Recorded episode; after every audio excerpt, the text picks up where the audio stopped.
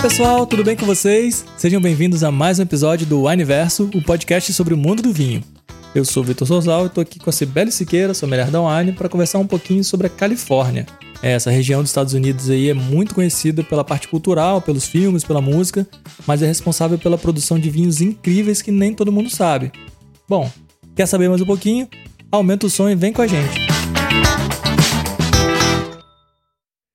E aí, Sibeli, tudo bem? Ó, hoje tô animado porque a gente vai falar sobre um lugar que eu gosto muito, que é a Califórnia.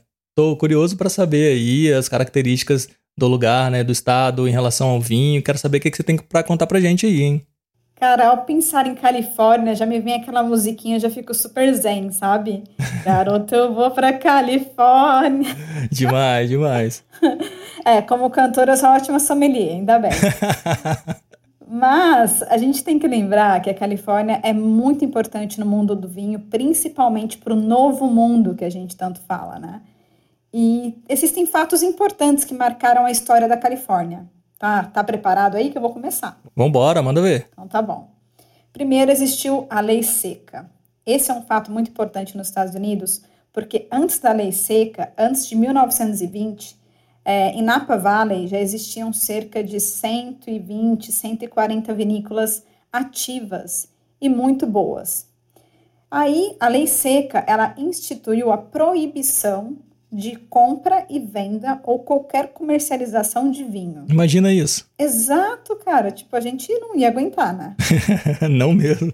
E nisso, que, que, quais eram as exceções? Você poderia produzir para consumo próprio, você poderia produzir para fins religiosos, ou então você poderia vender em blocos.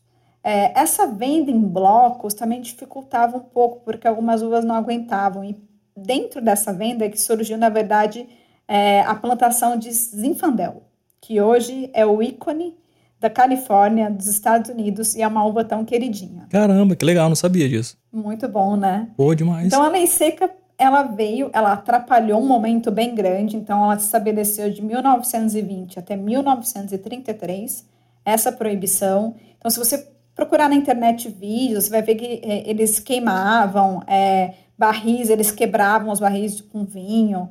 Assim, cenas fortes de matar qualquer pessoa que ama vinho do coração. Porém, logo depois, quando se reergueu, é, foi reerguendo aos poucos, né? A Califórnia. Então, Napa Valley, que a gente contava aí com cerca de 140 vinícolas ativas, começou com 12. Olha a diferença. Caramba, muito gritante. A sorte é que mais para frente eles começaram a levar muito sério, começaram é, a investir bastante é, em tecnologia do vinhedo, e aí veio uma figura que é figurinha carimbada em relação aos Estados Unidos e muito importante, chamado Robert Mondavi, é, que foi estudar na França sobre os vinhos e trouxe um pouquinho daquela tecnologia para os Estados Unidos. Então, ele é uma figura muito famosa, tem a sua vinícola, que é extremamente renomada e faz vinhos incríveis.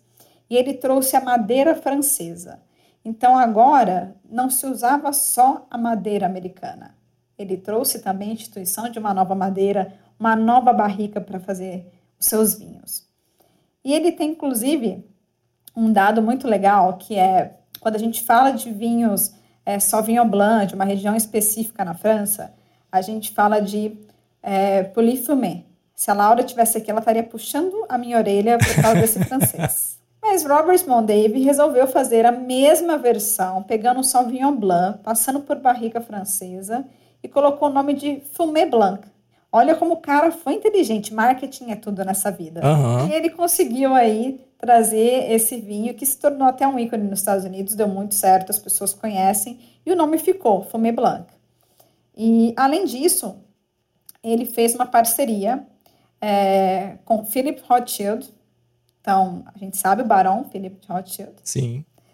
Nosso queridinho, que a gente tem vários vinhos dessa, desse ícone, dessa vinícola. E essa parceria rendeu um vinho muito famoso no mundo inteiro, que inclusive a gente tem na Wine. Se você quiser me dar de presente, eu aceito, tá? que é o Opus One.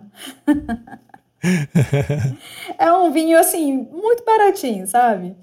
Mas é um vinho que deu muito certo, foi uma parceria. E aí a gente começa então a caminhar na Califórnia para o Golden Age. Começa a melhorar a situação, começa a ter mais empreendedorismo, expansão na produção. E aí vem um fato muito legal, Vitor. Qual? Que rende, rendeu até nome de filme. Ah, eu sei. Já sabe, né? aí veio o julgamento de Paris. Então, o julgamento de Paris, pessoal, fica aí a dica de filme nossa, para quem quiser pegar uma pipoca e um belo chardonnay da Califórnia, tá? Muito legal, muito legal. Vale muito a pena, porque é um filme que traz uma história, ele retrata o que aconteceu, foi um crítico inglês que resolveu fazer um campeonato, uma competição de vinho em vinhos Novo Mundo versus vinhos é, Velho Mundo. Mas só te interrompendo um pouquinho, para a gente deixar claro, eu até confundo um pouco. Quando a gente fala Velho Mundo, a gente fala de França, Espanha, Itália, Portugal. E Novo Mundo já é mais o que? É Estados Unidos? É Austrália? Isso. O que, que seria? Perfeito, perfeito. Velho Mundo a gente fala de Europa, né? Gente fala ali da Itália, a gente fala de França, Portugal, Espanha. E quando a gente fala é, Novo Mundo, falei certo, né? Velho Mundo, isso. Isso aí. Quando a gente fala Novo Mundo, é América, então é Estados Unidos, Chile, Argentina, Brasil, África do Sul, Nova Zelândia, Austrália, que são vinhos que começaram a ganhar destaque depois. Legal. Esse crítico, quando ele criou essa competição, ele criou assim, é, sabendo que os franceses iam ganhar. Porque a França tinha muita fama no mundo do vinho. Ela tinha fama pelos seus vinhos elegantes, ela tinha fama por ganhar críticas maravilhosas com seus vinhos, e por isso eles não tinham a menor dúvida que eles iam ganhar essa competição. E aí foi uma grande reviravolta, porque tanto no, numa categoria de vinhos brancos quanto numa categoria de vinho tinto, a gente teve aí é, dois destaques que foram dos Estados Unidos, da Califórnia. E é, é muito legal, até o filme retrata isso, porque existia muito esse preconceito. Todo mundo ficou chocado, né? Chocadaço, tipo, não, não é possível que um vinho da Califórnia está ganhando isso. E quando o, o, a Califórnia conseguiu é, ganhar essa competição, ela não trouxe só notoriedade para a Califórnia, para os Estados Unidos. Ela abriu a mente das pessoas ali da competição para o novo mundo. Total. Então foi ali que eles começaram a entender Peraí, se a Califórnia consegue fazer vinhos maravilhosos, logo veremos do Chile, Argentina, Brasil e de outros lugares do mundo. Então, ali, o novo mundo ganhou notoriedade graças a essa competição da, do julgamento de Paris. Ah, demais. Isso tem tudo a ver com o que a gente fala na wine, né? É sair daquela regra, é só isso é bom, só essa uva, só tal vinícola. Não, dá para experimentar, vamos conhecer uma uva nova, uma região nova, né? Um país diferente aí que a gente não tenha conhecido. Eu acho que isso tem tudo a ver com o que a gente, que a gente propaga, assim, a, gente, a gente sempre fala na wine. Exato. Eu acho, assim, que foi uma coisa que a Califórnia, ela marcou muito o mundo do vinho. Então, quando a gente fala, a gente tem que lembrar também das referências dela em tudo, né? E também de, de descomplicar o mundo do vinho dessa forma, de, de chocar. E eu queria que você me falasse um pouquinho, né? Já que você esteve por lá, que é um lugar que você tem carinho, como é que era o clima? Como é que eram as pessoas? Eram alegres? Eram para cima igual o vinho? Cara, nossa, o lugar assim, eu sempre quis conhecer, né? A Califórnia está muito presente na minha cultura é, musical, é, cinema, é, roupa, esporte, né? Eu sempre gostei, assim, tudo que eu gostava na adolescência eu descobri que vinha da Califórnia. E aí em 2017 eu fui com os amigos para lá, teve a oportunidade de ficar 15 dias lá. Então a gente chegou em São Francisco, ficamos uns 4 dias em São Francisco. Depois alugamos um carro e descemos a costa da, da Califórnia inteira, parando em várias cidades, até chegar em Los Angeles para ficar lá mais uns 3, 4 dias. E foi assim, surreal. Foi muito. Impre... Eu lembro que a primeira impressão que eu tive assim, do clima das pessoas foi em São Francisco, no primeiro dia é, saindo super cedo, assim, tava, tava bem frio, tava bem agasalhado tal, todo mundo na rua, muito bem vestido tal, agasalhado. E aí, acho que logo uma hora depois, uma hora e meia depois, já abriu um sol e tava mó calor, todo mundo já de bermuda, de calça, de camisa de malha, assim. Então eu percebi que o clima ali ia mudar fácil. Então foi uma, uma, uma experiência uhum. que eu tive, assim, que foi bem diferente de estar na praia mas ventando muito, de estar de calça ou de, na praia, assim, passando pela praia, né? Não de fato na areia, mas com muito frio, assim, com jaqueta e tudo mais. Então, era, era bem um clima bem diferente. Eu, eu lembro, eu percebia uh, o fog, né, que eles falam, aquela névoa que surgia em São Francisco. nossa, de repente a cidade inteira, assim, sob a névoa. Cara, bem diferente, mas bem legal, assim, um clima bem gostoso. E é bem isso mesmo, assim, a Califórnia, ela tem esses extremos, ela tem a amplitude térmica muito grande, então ela tanto sofre com geada na primavera, quanto ela sofre com incêndios por causa da seca. Então, assim, você tem os dois extremos ali, e por isso que ela dá vinhos mais potentes, né, que a gente fala, que os vinhos californianos, eles têm mais potência. Então, porque a uva chega nesse nível que ela consegue guardar bastante nutriente, bastante açúcar e fica um vinho é, diferenciado. E o fog que você falou, que é o nevoeiro, ele influencia, porque os vinhos que os vinhedos que estão abaixo do nevoeiro ficam numa condição mais úmida, então a uva ela demora um pouquinho mais para amadurecer ou às vezes ela nem chega no seu ponto ideal de maturação. E os vinhos que estão acima sofrem um pouco com irrigação. Então aí tem que fazer um jogo, né, no vinhedo, saber como faz a poda para poder dar o melhor possível da, daquela uva naquele vinho.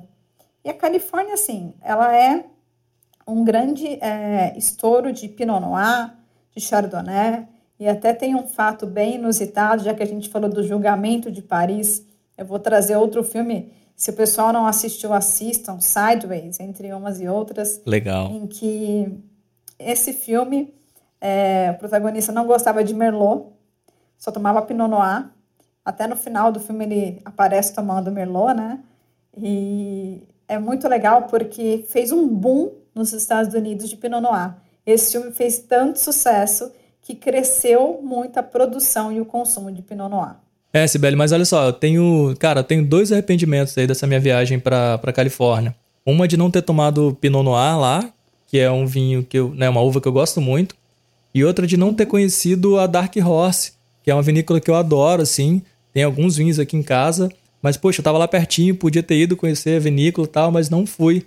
Eu sei que você é expert em Dark Horse, que, cara, eles são muito bons. Fala um pouquinho pra gente como que é a Dark Horse, fala um pouquinho mais de detalhes aí pra gente. Cara, eu sou muito fã dessa vinícola. Primeira, é uma enóloga. Demais, né? Já ganhou a respeito. a, Beth, a Beth Linston, ela traz é, inovação nos seus vinhos, mas ela também traz elegância. Vou dar um exemplo, um exemplo para você.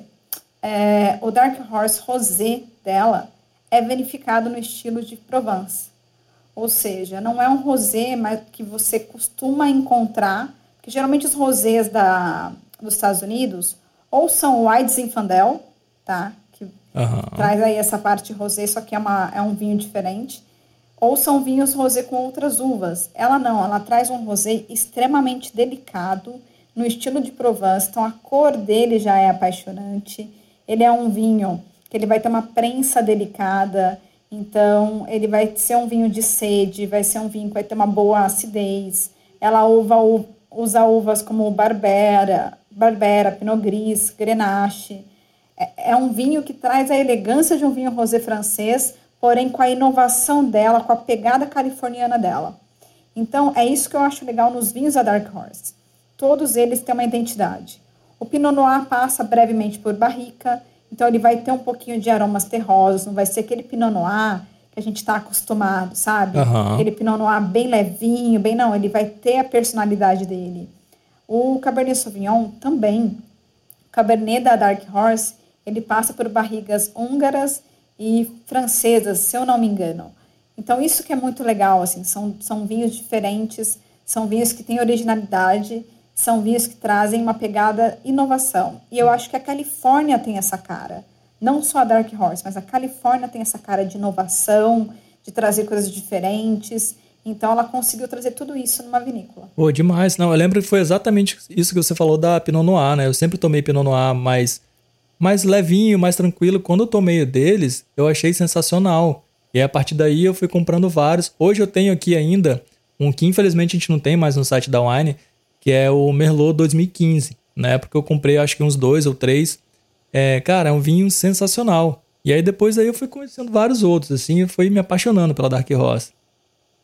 Exato, são vinhos assim bem legais, são vinhos imponentes, tem uma grande aceitação pelo público da wine, porque são vinhos disruptivos e são vinhos que trazem bastante essa característica da Califórnia que é o tanino aveludado, a presença da fruta, um pouquinho do cacau, da baunilha. Então é bem legal. O Chardonnay, sensacional, como eu falei. Dica para harmonizar com pipoca e um dos filmes que a gente citou aqui, que fica dá muito certo. Pô, tá aí a dica completa, né? O filme, o vinho, a pipoca, não tem mais para onde fugir nem reclamar, é só curtir. Exatamente. A Califórnia é um lugar incrível para fazer vinho.